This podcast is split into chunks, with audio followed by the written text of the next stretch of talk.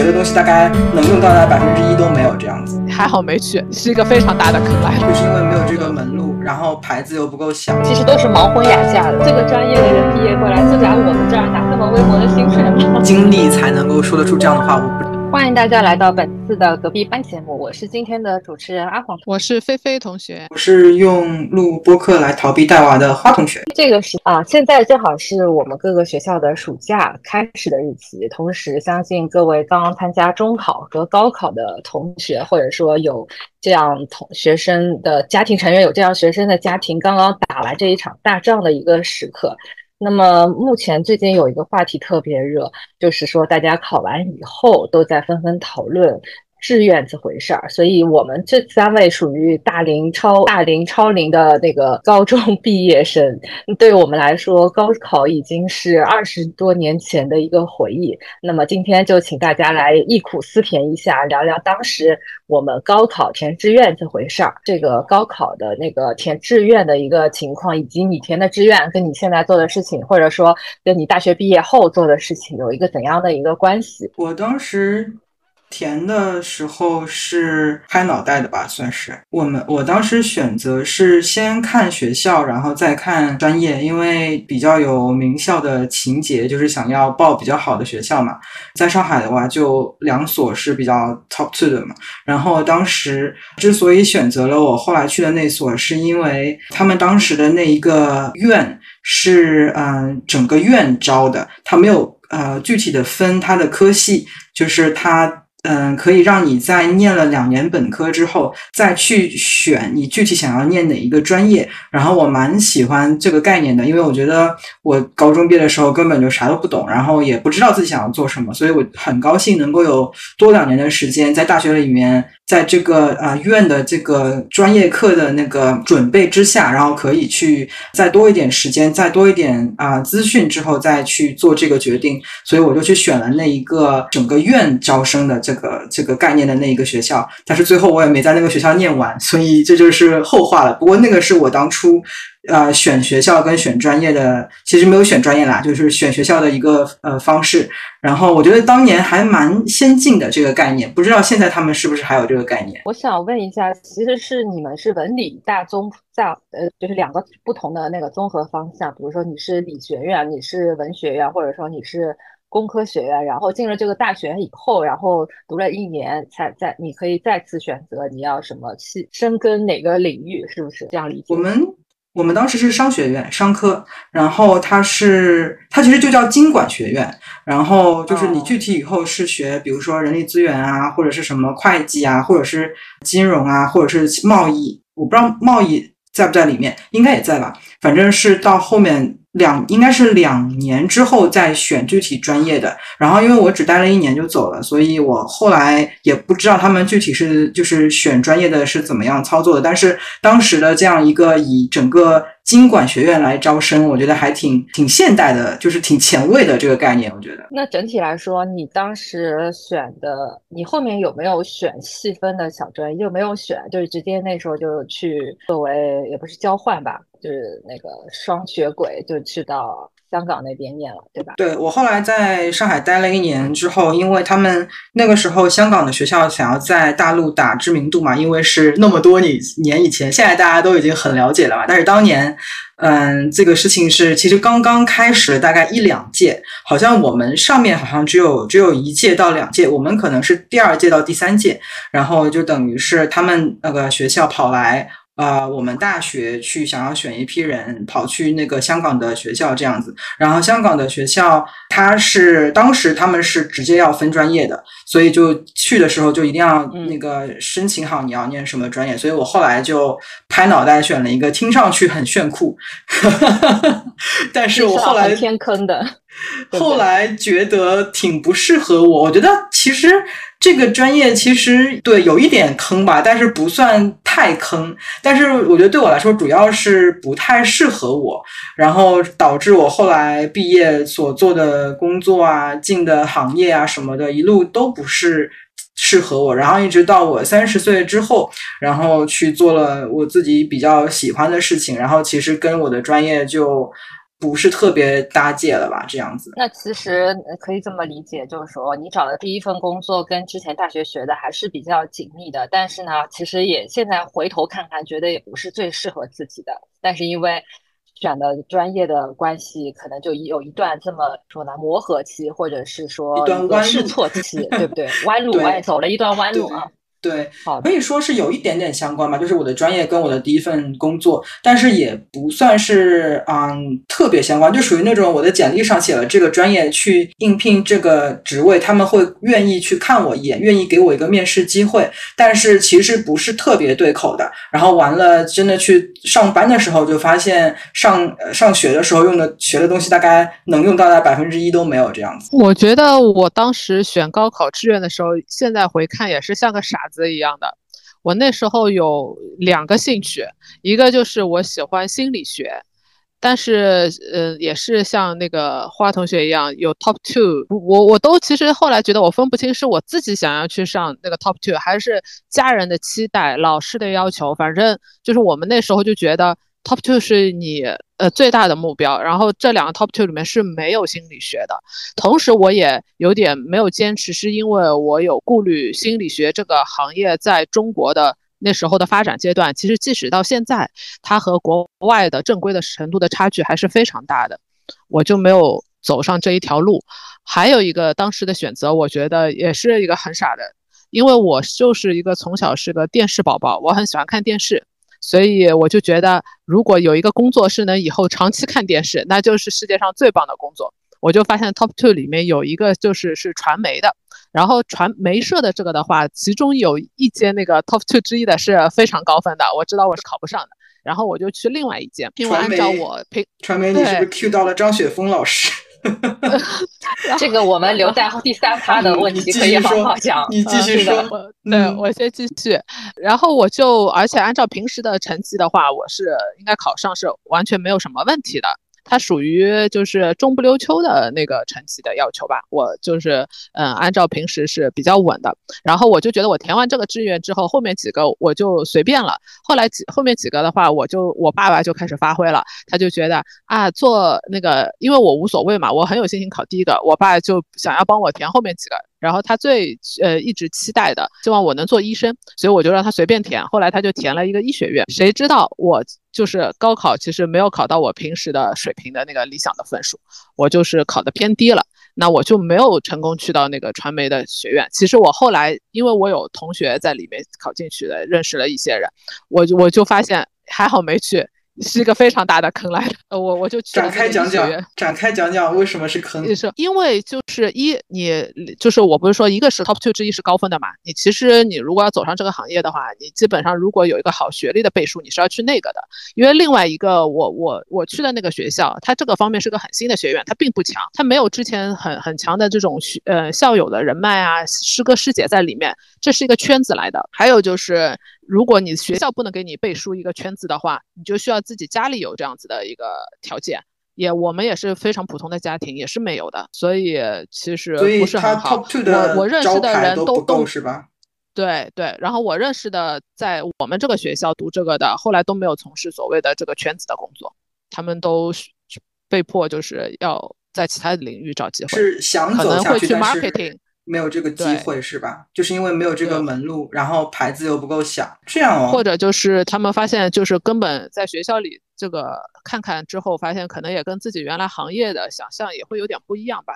因为我觉得在我们那个年代啊，两千年初的话，信息和现在比，真的就。只能说是闭塞的，我们并不了解，就是具体的行业到底是怎么。对，嗯，其实都是盲婚哑嫁的，对吧？对 对对，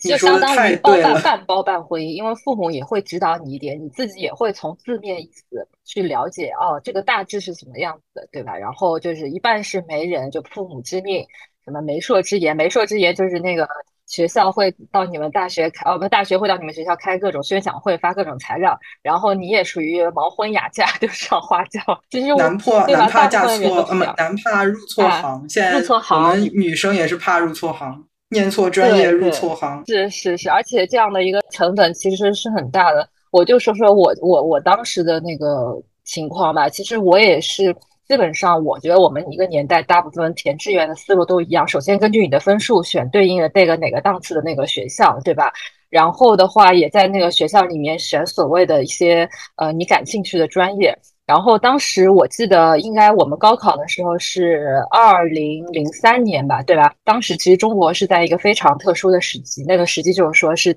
加入 WTO 的前后后。其实当时如果说一个新兴的行业，就是有点像现在的那个互联网行业的一个另外一个新兴行业，就是外贸业。后我就在填志愿的时候选了现在这样的一个，就当时选了这样的一个专业，而且我这个专业等于不算，其实。其实当时也有点怎么说呢，就是各方面也没有什么经验，对吧？其实我这个专业不算学校最好的专业，而且后面我的考分其实是完全可以上到我们那个学校最好的那个专业嘛。但是不懂，觉得那个介绍里面，因为我是念那个国经贸的，然后他在他在专业介绍里面说是什么法商结合，我就觉得嗯，听上去很牛逼的样子，然后就。进了这个专业，那么最后工作第一份工作法商结合，法商结，因为我们那个学院，我们那个学校肯定是法律是最强项嘛。哦，对，法律跟商对商科。然后我一听，再联想到那个，我跟那个菲菲同学一样，我也是电视宝宝，对吧？我从小看了很多 TVB 的那个。什么见证见证实实录啊，什么一号皇庭啊，就看过很多这种白领剧，就自己脑补了一出哦。那以后我学的专业是不是能像 TVB 电视剧里面的人一样，那个做这种很光鲜的，对吧？很高级的工作？因为在那个那那个年代，根呃呃我呃根据我自己的就是得得到的信息，真的是远远比不上现在同龄人的。对我来说，我那时候最大的一个梦想就是说，可能进入一个比较好的企业，比如说像。像外企，对吧？做一个很光鲜的白领，我觉得那时候就是一个属于呃成功人士，根本是没有想到后面会有各种什么创业啊、互联网兴起啊等等等等机会。对，所以所以其实我们有的时候也不能太太苛责当时的自己，因为你这样你回到当时那个 moment，你还是会做出相应的决定。谁鬼知道后面那个阿里巴巴会变成现在的淘宝嘛？对吧？所以你的意思是你要去当码农吗？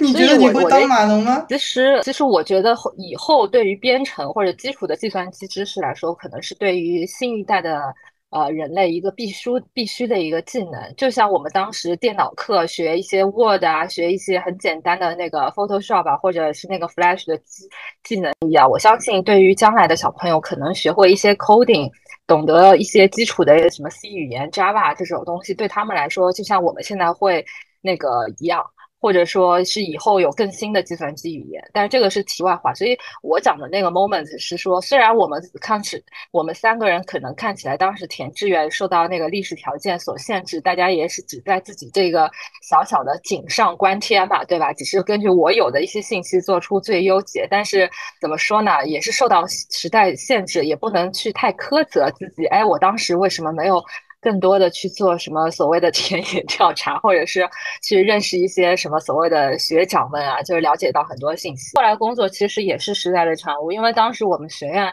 基本上找工作的话，就呃一半是可能去做一些类似像公务员的这样的一个角色，或者是一些所谓的机关单位，然后另外一半就是都是去银行。然后当时银行跟四大一样，是属于这种商学院学生的一个毕业的一个保底的一个方向嘛，对吧？当然你有更好的地方可能去，但是一般如果实在投不了，都会海投嘛，要么去审计，要么就去银行。所以我就是。那个也没有找特别怎么说呢，工作不算特别好，就是说属于中不溜秋的这个，跟大家随大流，我也进入到银行，包括也在这个现在这个行业做了这么多年。基本上，所以还是跟专业会有一点点的关系吧。就是说，当时选的专业和我后来从事的路，其实基本上七八成还是相关的，跟有些可能人不太一样。就是我想说，我当时就是觉得穿西装上班就是一件很炫酷的事情，因为你刚刚说到 TVB 嘛，然后我当时就觉得，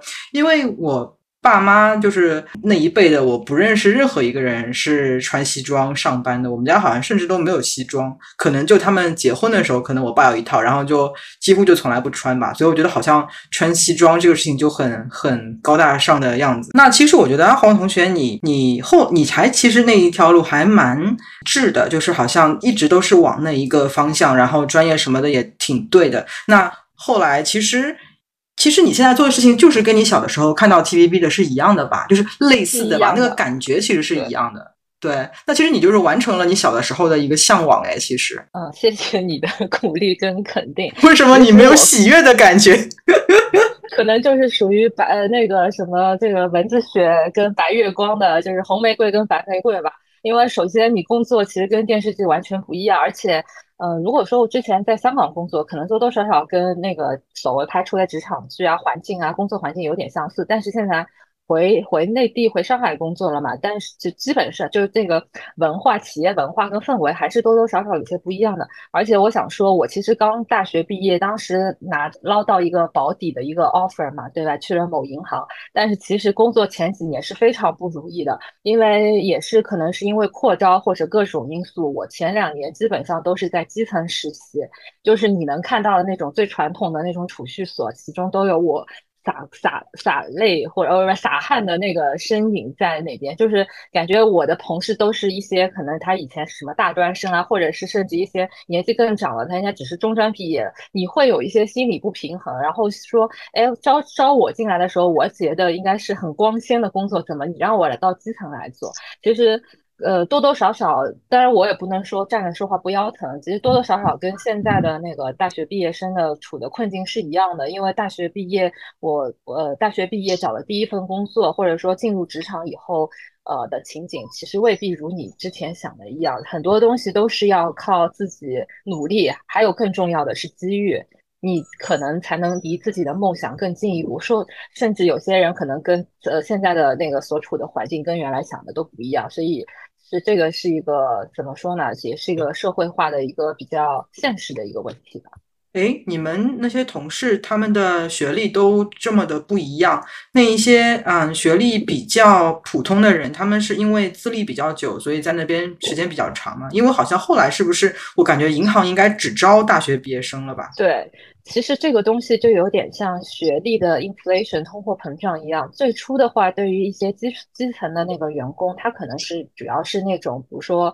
呃，会计类的职高或者中专或者是大专这样子就可以。因为其实我觉得基本上你。在那种学校毕业了，你如果专门真的专门训练过，你进入这个银行做一些基础的那些存存款啊、贷款的业务，其实都是能够绰绰有余的。但后来不同了，那么大学生也越来越多，学历也越来越不值钱，然后这个我们这个行业也逐渐变成那个毕业生所青睐的比较所谓比较好的铁饭碗。那么后面就水涨船高，导致现在我的那个。我所在的那个部门嘛，基本上招过来的学生的学历啊，包括背景啊，都是相当的厉害，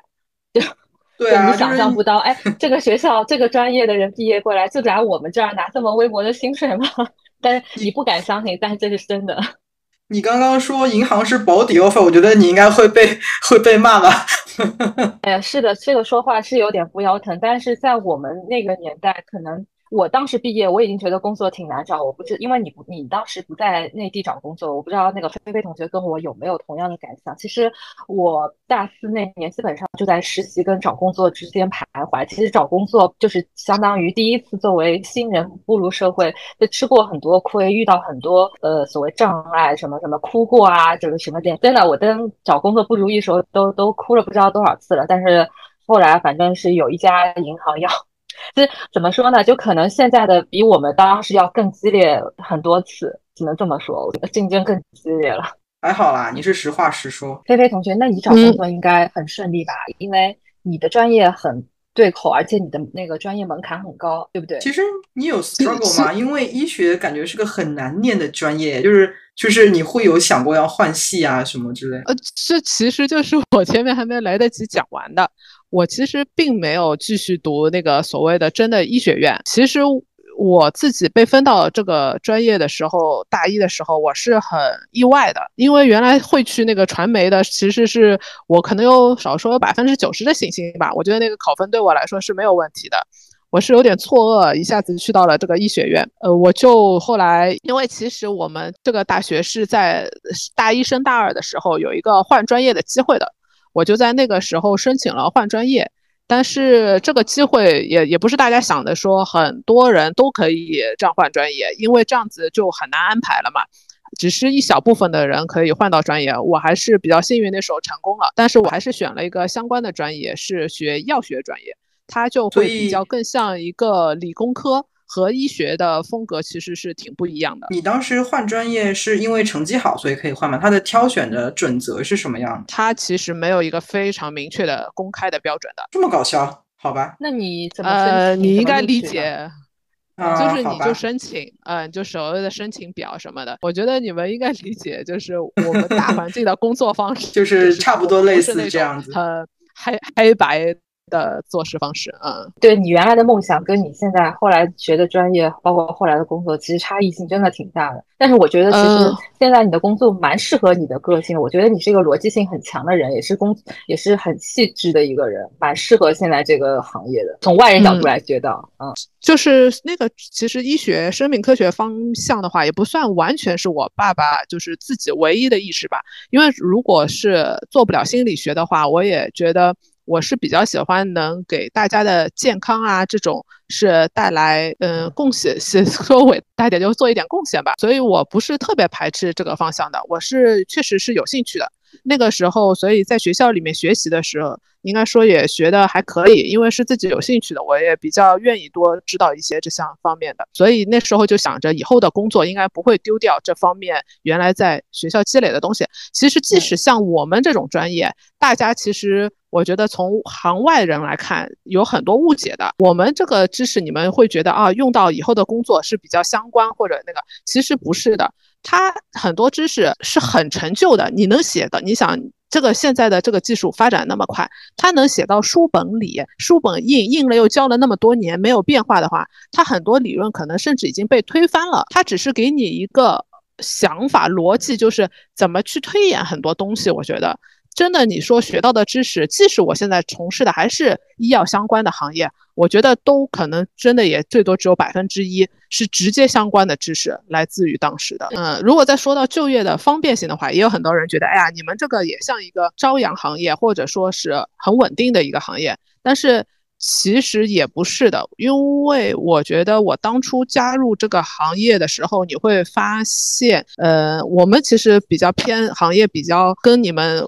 金融啊，经管，我觉得是行业隔行如隔山吧，就是这个概念是很不一样的。我们的行业可能说是分成。两大类的工作，一个就是要很很多学历的，你要有科研啊什么这样子，可能研发的那；还有一类就是你其实是很多处理事情的能力的，你去做嗯营销啊，你去做那些其他是多部门协作的那种工作，你并不需要是真的就是药学知识懂多少的，对吧？你你甚至是就是学习能力强的人，一个只要有机会进入这个行业，其实都都是可以 pick up 的。只是说，你如果原来学这个专业，就是我前面讲到的，你一些基本的一些知识的那种 common sense 在那边而已。但是你们招聘的时候会要有专业的限制吗？呃，因为我现在其实我在国内的时候是从事，确实是就是药学为主的，但是我们那时候公司也有一些其他的医药相关的产品。然后现在我来了新加坡之后，我一直从事的是医疗器械的产品。然后医疗器械的产品的话，本身药学只是说它可以相似的一个专业，所以我们像我我所处这个行业之后，来自于的背景的话，可能是有化工的也是可以的，甚至原来学食品的也有人早期进入的也是有的，就是可能会说相关类似一点，但是绝对不是说很很窄的一个背景的人。都都在从事我们的这个行业。那其实总结一点，专业对于就业来说是一个敲门砖，就是说很多你大学学的知识在后面其实都会更新迭代的。另外的，你刚刚讲的第二点那种综合的能力，怎么做事的能力啊，情商啊，沟通啊，协调啊这种。不能写在纸面上，但是的确很费白长脑筋的那些事情，其实我觉得这个是通用的。你不论你做任何专业，你不可能只跟只跟物体打交道，只要你但凡你跟不同的人打交道，都会需要这个能力，是不是可以这么理解？对，而且我有时候觉得这方面的能力并不一定和你的学历、你毕业的学校什么的完全划等号的。有些人可能真的就是特别擅长考试这件事情，但这个不能推演出你在处理其他很多方面问题的时候的能力。嗯，是。我想说的是，其实我跟菲菲是同校了，然后然后你你刚刚说你换专业的时候，你没有多念一年嘛，是吧？就是你总共大学本科还是四年，并没有重新再念一年。对我没有，就是嗯本科是四年。所以我觉得我们学校还挺好的，就是它呃有一部分的学院是可以就是直接学院的名义来招，然后之后再细分专业，然后他们的那一边是可以给你一个转专业的机会。我觉得这个其实非常好，因为我觉得要求一个嗯十十八岁就是刚刚就是走过高考独木桥，这辈子可能之前所有的那个时间跟精力对，跟眼界都只是在应付高考的一个小孩子，立刻考完，立刻要去想，甚至在考之前也要去解决说啊，你要想好以后的这个专业的方向，我觉得太难了。我觉得其实我们学校当时的那个风气真的是挺好的，但是我不知道现在还有没有这回事，因为我觉得知道，我们学校嗯那时候嗯是参考了国外的，对对对因为我知，道就是美国什么很多学校很早就是这样子的，对一开对对始的一两年的基础课啊。对对对对，也嗯是，一个是他他在 top two 的另外一所嘛，然后他也是被调剂进了，好像也是药学，然后他就是非常的念不进去，他觉得药学太难了，所以他就是强制换系，结果他就换系是念了五年的本科，等于他第一年的时间就完全的浪费掉了，然后再重新。从呃 year one 开始，第一年再去换了一个，呃，他换的是比较比较夸张，是从药学换成换到社会学，所以他们就他就不能够，可能以前上的课都不能够转过去，所以他就念了五年的本科这样。觉得是这样子的，因为啊，我们这个学校它的一年级没有上多少专业课，都是所谓的这种通识的课，像什么那个高数啊，对哦，个什么你勾，起了我古老的回忆。对，所以你并没有落下多少专业课。第一年也在学高数，对，对他故意把专业课放到比较后面的几年，尤其什么什么三年级或者两年级的下半学期啊什么，他就是因为我觉得有这个考虑，你一年级之后可能还有变化。你勾起了我第一次高数考试，整个宿舍全部挂掉的回忆。你们是不是上课就是基本都是抱着玩儿的心态，就觉得哎呀，高考毕业了，我操，好不容易可以轻松一点，我不想再要天天做数学题了，是吗倒？不是，是真的智商不够。我本人是智商不够了，他们可能没有好好学，我觉得太难了，哎好难啊！上课的高高数应该学的是 C 吧？你就是不，我们学的是理你科高数说的是工，科的理工科科的高数吧？对，我们还学大学物理。对啊，学的我就是怀疑智商这样子。对你还是呃选修物理的嘞，高考对吧？对，那对吧？哎，那我我物理考的我可好了。你们那一届很简单好吧？我们化学卷子难好吧？那一届 对对，我知道。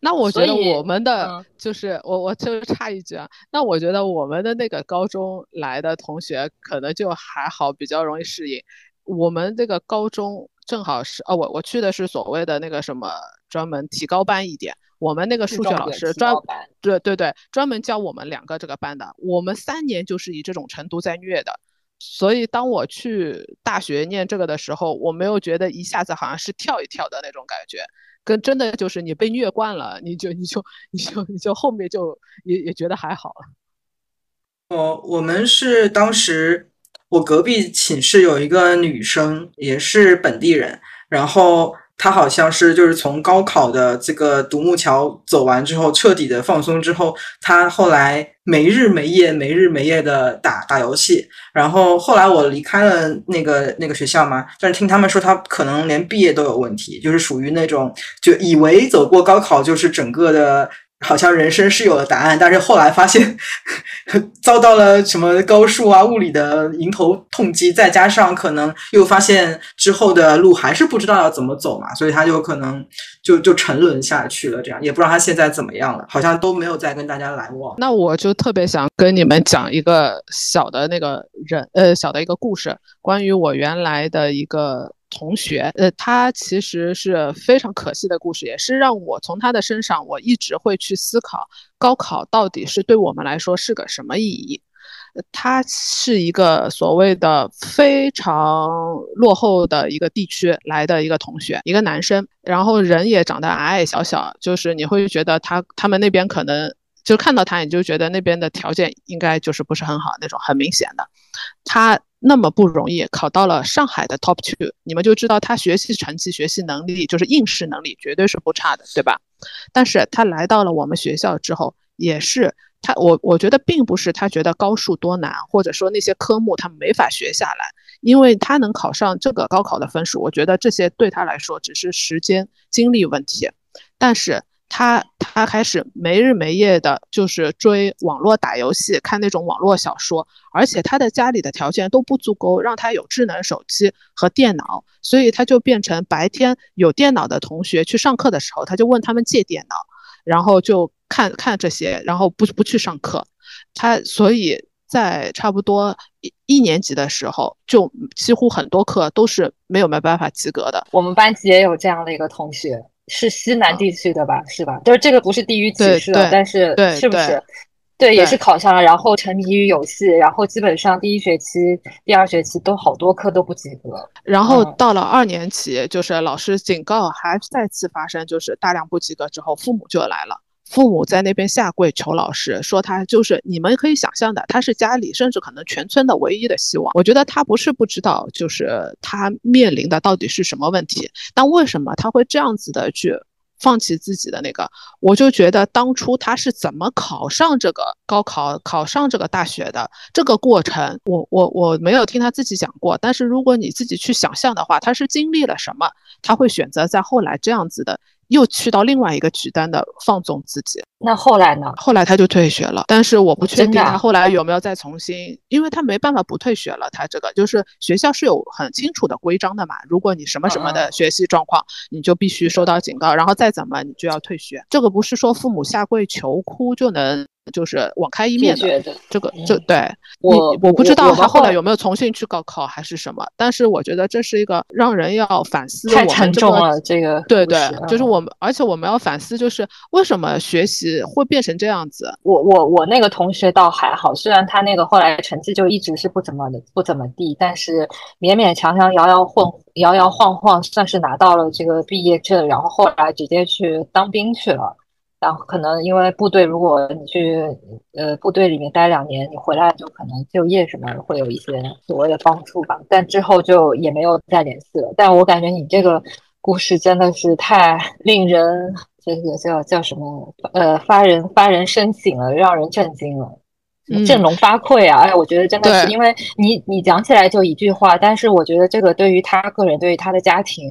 来讲，真的是千斤的重担。对于本来是觉得考上了，就感觉命运打开了另一扇门，结果不小心又走回来了。哎，很很难想象他后来怎么解决这个问题。有时候还不是一个家供出来的，甚甚至可能是他们那边一个族，就是都是他们家里的亲属一起供出来的。而且关键他本人可能花了不知道多少倍的努力，这个程度能得到的教育资源和我们不一样的。是啊是啊，我们有有这些英文啊什么课的补习什么的，他是可能都没有条件，他教他的英文老师可能自己的能力都是非常有限。我就想到之前看报道，看到一篇文章，好像是一个人是考了十几年的高考吧，一个男生，对，然后他他好像是对志愿就是要上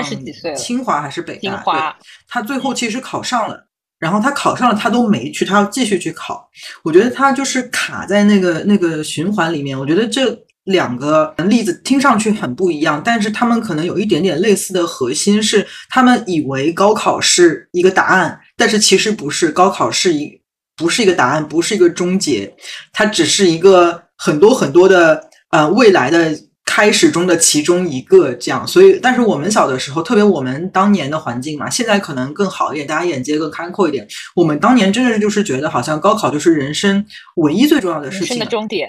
对，然后考完之后发现，哎，不是的，被骗了。但我觉得这个不是我们自己得出的结论，这是大家不断别人告诉我们的结论。对对对，嗯，他他们我觉得也是不断的被环境告知这是他们的结论。所以其实是不是一千多年，是一千多年、两千多年科举文化对于东亚社会的一个影响吧？就当然我们首先要承认，因为我们国家的资源跟分布肯定是。比较不均匀的，那么而且就是价值观也相对的单一。对于大部分人来说，有一所名校的经验跟背书，其实是他成功的一大半的一个因素。但是另外一方面，对于这个案例来说，我觉得他个人更是深受那种所谓呃万般皆下品，唯有读书高这种科举文化那个。影响，那种因素可能在他这个极端的案例里面的发挥的发挥的作用更大，就有点像范进中举了。你你们记得吗？原来什么高中念呃中学念过的一篇文章，就是有点走极端了。就已经偏离了你这个大学高考的一个，就是大学入入学考试的这样的一个原本的意义。但是我觉得他也是一个被牺牲的，你你很难讲这是范进自己的问题，对吧？是啊是啊，就整个整个氛围氛围吧。但是我觉得这个他自己的案例里面，自己个人的观念。也是起一部分主导的因素的，所以，所以讲到这边，就是想要，因为我们听下来，我们三个人的那个，包括你选的专业跟后面的工作，其实都是有千丝万缕的那个关系，基本上在正轨。那我想问问看，你们身边有没有那些反例，就是说他原来选的专业跟他后面从事的工作，呃，风马牛不相及。我当时在香港的话，其实。嗯，我们那会儿在香港毕业之后找出路，基本上就是要非常的实际，因为我们需要工作签证。然后能够开出工作签证的公司，一般都会比较大一点。比较小的企业，他可能不太愿意花这个精力，然后他可能去，嗯，开签证的成功率也可能没有那么高。不像现在，好像最近就是只看毕业学校，他他们香港就开始更多的要想要引进那个呃人才这样子嘛。那当年再加上香港本身的那个呃呃行业的发展是非常偏的，就是香香港是基本上。嗯嗯，金融业是独树一帜、遥遥领先，然后其他的行业，特别是理工科的行业是没有那么发达的。所以我们当时是，呃，因为我念的还算比较对口嘛，所以我后来去从事呃跟金融相稍微相关一点的行业，也算是没有偏太多。但是我的那些同学，什么学物理的呀、学化学的呀、学呃工程的呀，全部都去金融行业了。所以就是这也算是一个地域的地域的限制吧。然后我还有一个另外的一个同学，我的印象也是蛮深刻的。他也是我的那个，他是我在那个上海时候的那个大学的同学。然后他大学的时候是念了，一开始是跟我是同一个经管学院的，是算是商科嘛。但是因为商科那一个年代，其实出国没有那么容易。而且那个也不不好拿奖学金，奖学金就是更难嘛，所以他后来从我们商学院转去了工程学院。就是当年其实，嗯，我我念书的那个时候，其实商学院莫名的很火嘛，这些专专业啊什么的，所以就是这也是我拍脑袋盲选的一个原因之一嘛。然后当时其实是有很多人想要从其他的专业转到我们商学院，但是他是属于商学院，好像是我们那一届唯一转出去的人。然后他转出去的原因就是为了他想要出国，然后所以他转了一个比较容易出国的理工科。然后完了，他后来就真的出国了，去了美国的一个嗯大学去念啊硕士。然后在美国念完之后，他其实我后来的感觉是他其实并没有真的很热爱。他的这个专业，然后他去了美国之后也没有很热爱美国，他他可能他就一直都在寻找他到底想要的是什么，可能他每一次做的决定，后来发现他得到东西跟他的想象不太一样，所以他后来在美国念完硕士之后，又申请去香港念博士，因为他可能啊不想要。找工作吧，可能想要再在象牙塔里面待一段时间。然后他去那个香港念博士之后，念了没有多久就退学了，因为他实在是嗯不喜欢。然后我觉得他申请博士可能也是为了能够嗯能够去到香港这么一个目的吧。然后最后在香港 卖保险，但是他兜了一圈之后，真的假的？但他兜了一圈之后找到的这个落脚点非常的适合他，他现在做的很好，就是他现在。嗯，但是他也是属于就是嗯天时地利吧，因为嗯他开始从事保险的这一个行业是比较多的人，那比较比较多的大陆人去香港买保险的这个起飞的这个阶段，所以正好是。对，适合，然后正好是他的那个开始做保险的那个阶段嘛，所以他就是现在就是事业挺成功的，然后走了一大段的弯路，然后最后找到自己的这样一个方向啊。然后其实跟我同时去香港的一个一个另外一个同学，他当时一毕业就那个做保险了，然后等于是比那一个兜兜转转的人要早了大概三四年的时间，他反而没有没有做成功，因为那个时候。就是在大陆还没有刮起这一阵去香港买保险的风，所以他后来呃一开始卖保险没有成功之后，他就是在香港都没有能够成功拿到工作签证，然后最后只能够回回老家，就他没有成功的在香港待下去这样，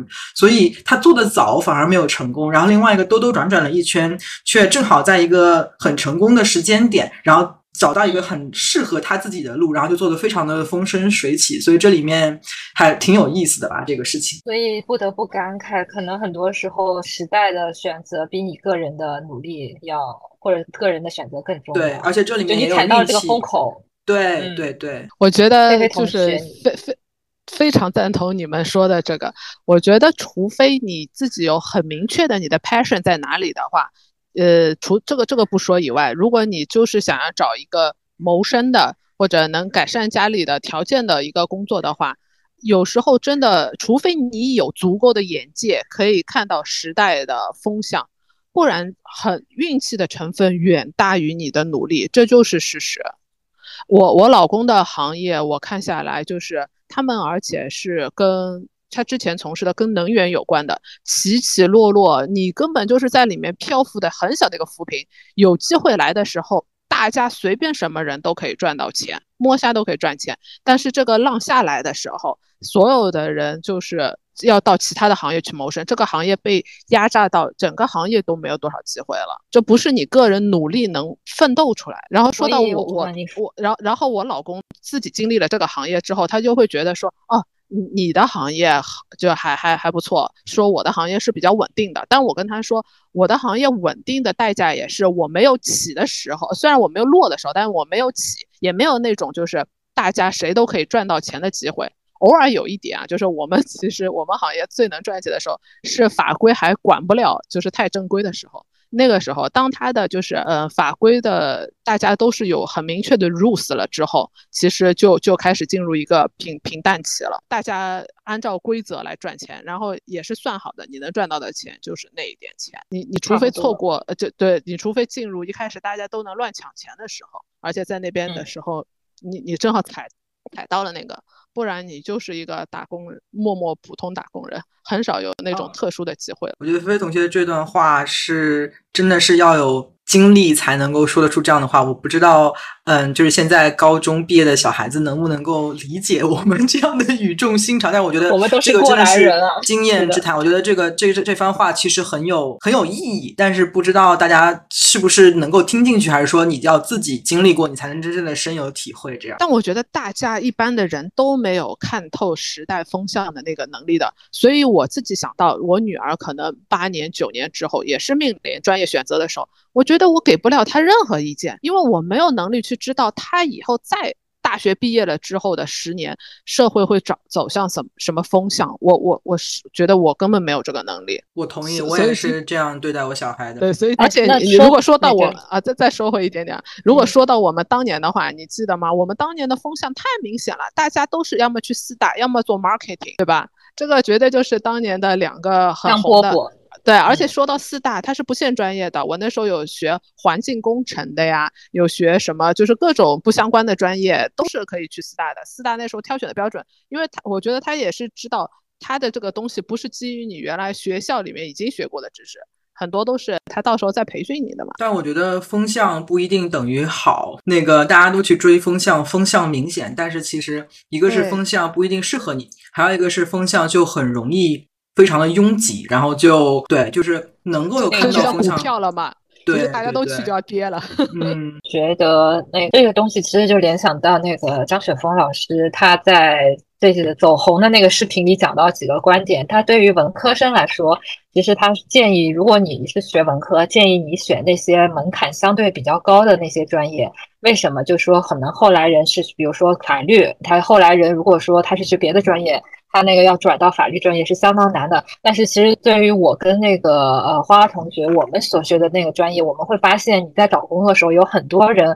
给你弯道超车，因为他他学物理的，他学数学的，他哪工哪学化工的，学学别的，其实都是可以在申请的申请那种商科类的那个工作的时候有有一席之地，所以我导致我我觉得我们这个专业看似是比较。这个轻松比较比较光鲜的话，但是其实，在找工作的时候，呃，在在工作竞争的时候，是会面临到很多外来者的一个呃竞呃外来者的一个挑战。而且，我觉得是如果我建议我自己的小孩的话，其实我是会结合他的那个个性，就是如果他是一个。嗯，非常会为人处事的，然后他静不下心来去深耕一件事情的话，我反而觉得那些不需要很多壁垒的那一些专业适合他，因为可能他就是一个外向型的，跟人打交道的工作适合他的一个人。但是如果我的小孩是一个。偏内向型的，然后他可以一个人在那边做很久，然后他可以对一件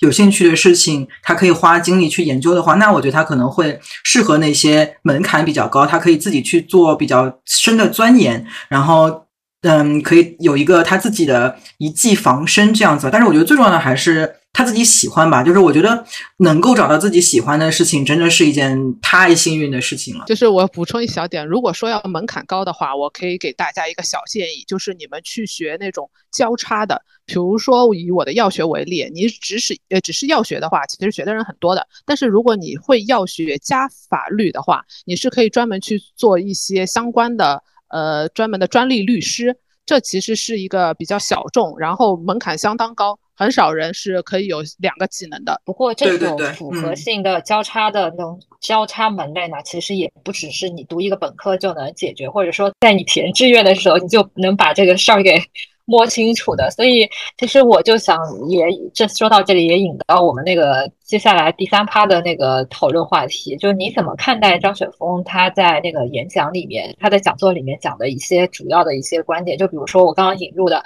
他说你如果是文科生，你就要选门槛比较高的。对吧？然后你对于普通人来说，不要只想着理想，因为有个人就问他，他说我很喜欢传媒，我要不要学传媒？他觉得对普通人来说，更重要、更重要的是看这个就业率如何，这个行业的发展如何，就是更要。注注重面包的问题，而不是说只看理想的问题。我不知道对于张老师这样的一个观点，以及他其他的一些各种观点，你们俩的想法是怎么样子？我我现在初听起来，我觉得，因为你们俩都有小孩嘛，对吧？也可能会考虑孩子以后将来的一个就业指导的，或者说学习指导的问题。我觉得你们还是比较理想化，还是比较尊重就是孩子个人意愿的，是你们还是比较倾向倾向于理想派这个路线。绝对会让我小孩自己去选的，就是我会。如果他来问我的话，我会跟他讲，我觉得这个东西我的看法，我的分析。但这些哪怕我觉得很客观，但是终究是我自己主观的一些看法嘛。我会，嗯，我私心当然是觉得，嗯，实际比较好，因为我当然希望以后我的小孩能自己养活自己嘛。但是我觉得，嗯，强扭的瓜不甜。如果要走弯路的话。就是我觉得他只有自己真正去走了那条弯路，他才会找到自己真正的落脚点。我我直接让他腾空的飞过去，我觉得我觉得他不在这里走，他也会在其他地方走的。所以，嗯，他来问我的话，我会跟他分析，然后我是会从比较实际的角度去给给他分析。但是我我希望他能够自己有找到自己喜欢的东西的能力，然后在这个基础上再去有养活自己的能力，这样子。那个，如果说到对自己小孩的话，我觉得他和我们这一代不一样。我们这一代父母的积蓄啊，家里能提供的条件，大部分孩子都是比较有限的。我觉得我们那时候的任务就是要有自己的谋生能力的，甚至要让整个家庭的经济状况都变得更好的。但是到了我女儿这一代，特别是我也是独生子女。我老公家也独生子女，我女儿又是一个独生子女。其实我觉得她跟我们的目标就已经有点不一样了。他有更多的自由去可以追求自己喜欢的，但是呢，我觉得自己喜欢什么这个东西，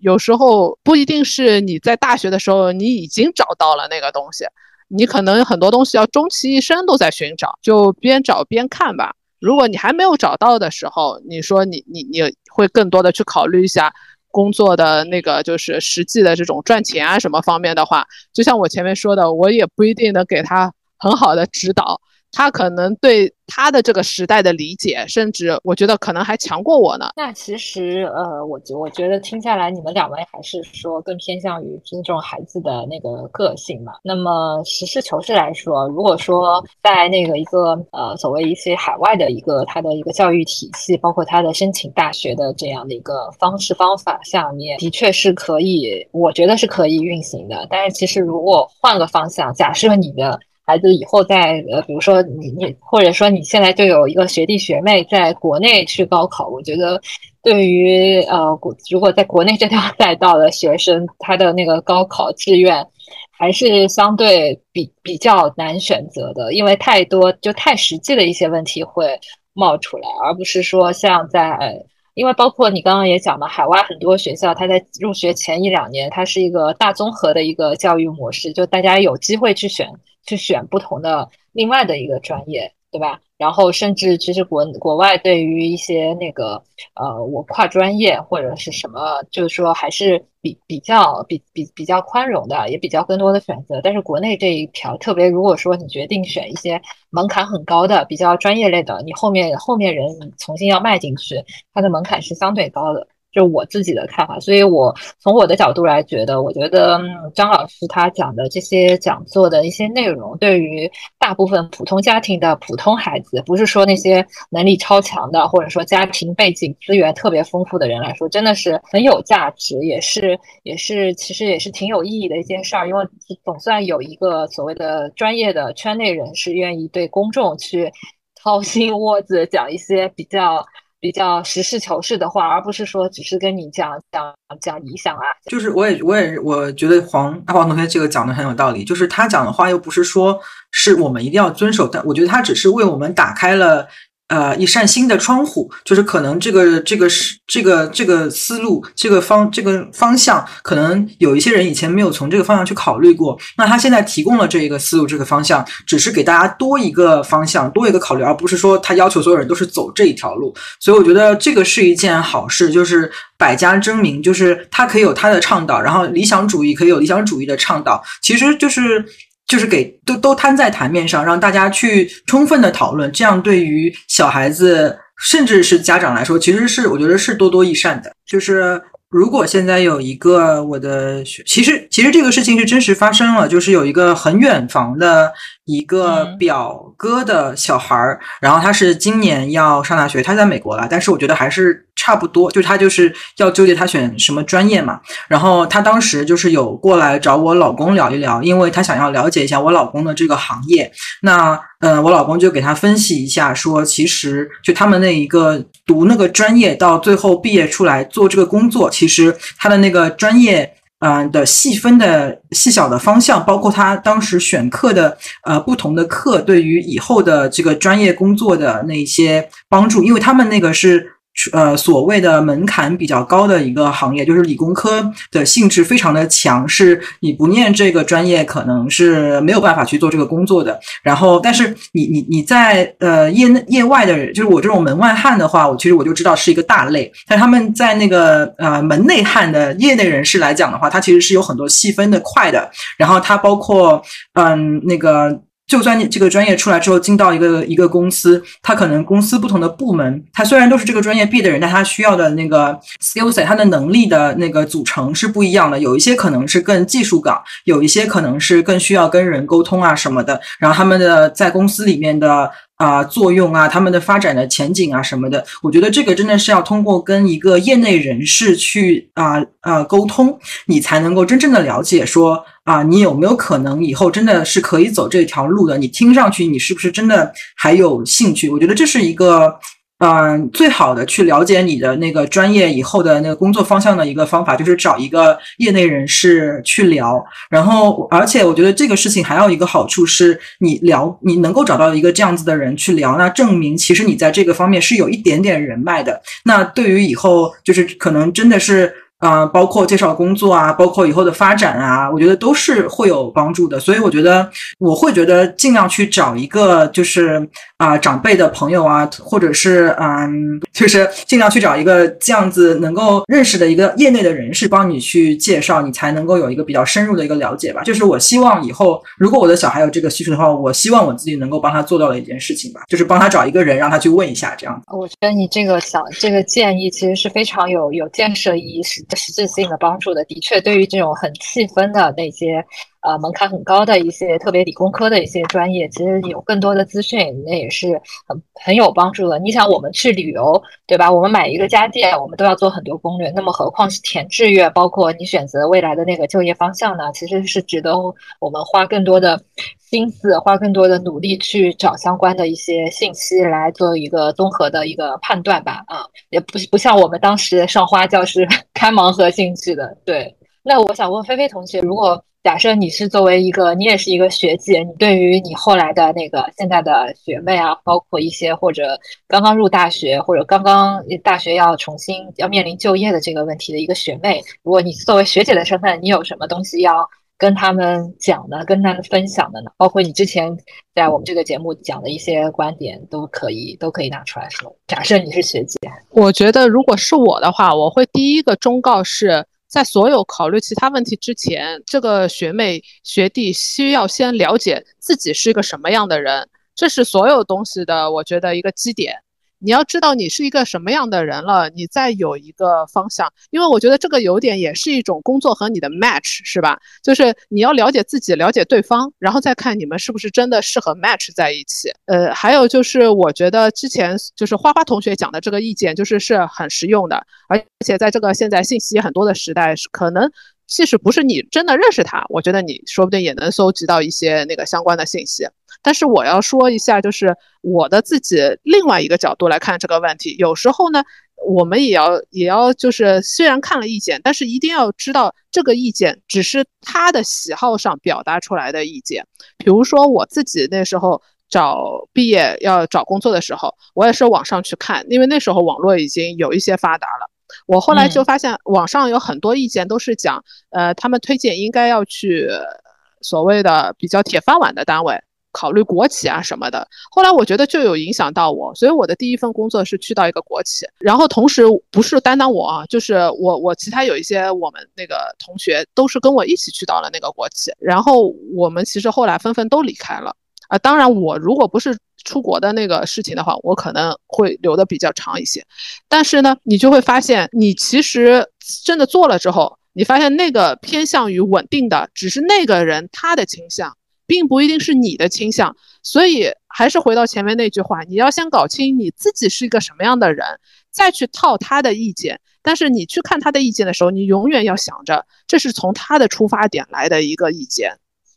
还有就是说到啊，你你有什么细分或什么这样子的话，是我们有时候可以去。比较通过这样子的人了解到这样子的一个呃具体的信息，但是还有一个比这个更大的问题是，这个行业接下来还能走多远？这个行业是一个还能走十年、二十年的这样子一个细分的领域，还是它会被取代在不久的将来？那如果等到你毕业的时候，这个行业已经还和现在他给你的信息对称吗？这就是我想要小小补充的。这一点我觉得比较难呢。这点我们刚才也讨论到说，其实你很难看到非常准确的把握。对，所以这个你可以。做一些小小的预测，但是可能更多的是有一点有一点运气的成成分吧。对我对，所以我觉得你刚刚说要对自己的更加了解，然后就是才知道什么适合自己。我觉得这点讲的非常好啊。我觉得还还有一点很重要，就是你不要去盲目跟风，就是好像什么流行就自己一定要去。加入，我觉得要听菲菲同学的，要听菲菲学姐的。你要看自己自己适合什么，而不是那个什么流行哦。但是关于个那个行业，我忽然想到另外一个点呢，就是我有个朋友，他是在一个真正真正的夕阳行业，就是他们是做那个大型机器的，就是他们嗯，比如说银行啊，或者是很多科技公司啊什么，他们有一些信息储存啊什么，都是储存在就是。至少从以前来讲是储存在本地的，而不是储存在云上面嘛。所以它那个做大型机器的话，它本身每一个可能本身每一个公司需要的人都不多，然后那个那个会这一行的人也不是很多。然后现在因为大家都往云上面去搬，所以它的那个行业真的是非常非常的夕阳。但是呢，但是呢，我觉得。因为他这个东西，它是有一个相当长时间的一个过渡的阶段的，所以其实以他自己本人的职业生涯来讲，其实一做一直做到他退休，应该都还是有一一部分的那个。呃，机构会继续使用它这样的一个大大机器的这样一个设备，所以他尽管很焦虑，他想着说，哦，我要改赛道，我要去做那个码农，我要去做现在最热的一个一个东西。但是其实他们行业很多人都在这样想，反而导致他们现在这个，嗯，就是他们在这个缓慢的转换过程当中，他们原来的老本行的这一个行业。反而是呃人不够了，因为没有新的人补充进来，然后旧的人又又纷纷离开的话，其实他们那个需求虽然在降低，但是其实还有的。所以如果他不转行，他还是在那个行业的话，也未必没有饭吃。就是他可能那个嗯会找到一些嗯，比如说有一些政府啊什么，他们始终是不会啊把那个。资料都搬到云上面去，他们还是会要有一些本地储存的嘛。所以我觉得，哪怕那一个行业它可能是有一些走下坡路，但是，嗯，怎么讲也未必说不是在里，就是它完全就是没有路可以给每一个人走。我觉得也还是。啊，不一定的吧这件事情，所以我我倒是觉得他如果留在他的老本行，会比他现在转转转赛道去码农，然后跟很多年轻人在那边拼的头破血流，我觉得可能他的老赛道其实反而是。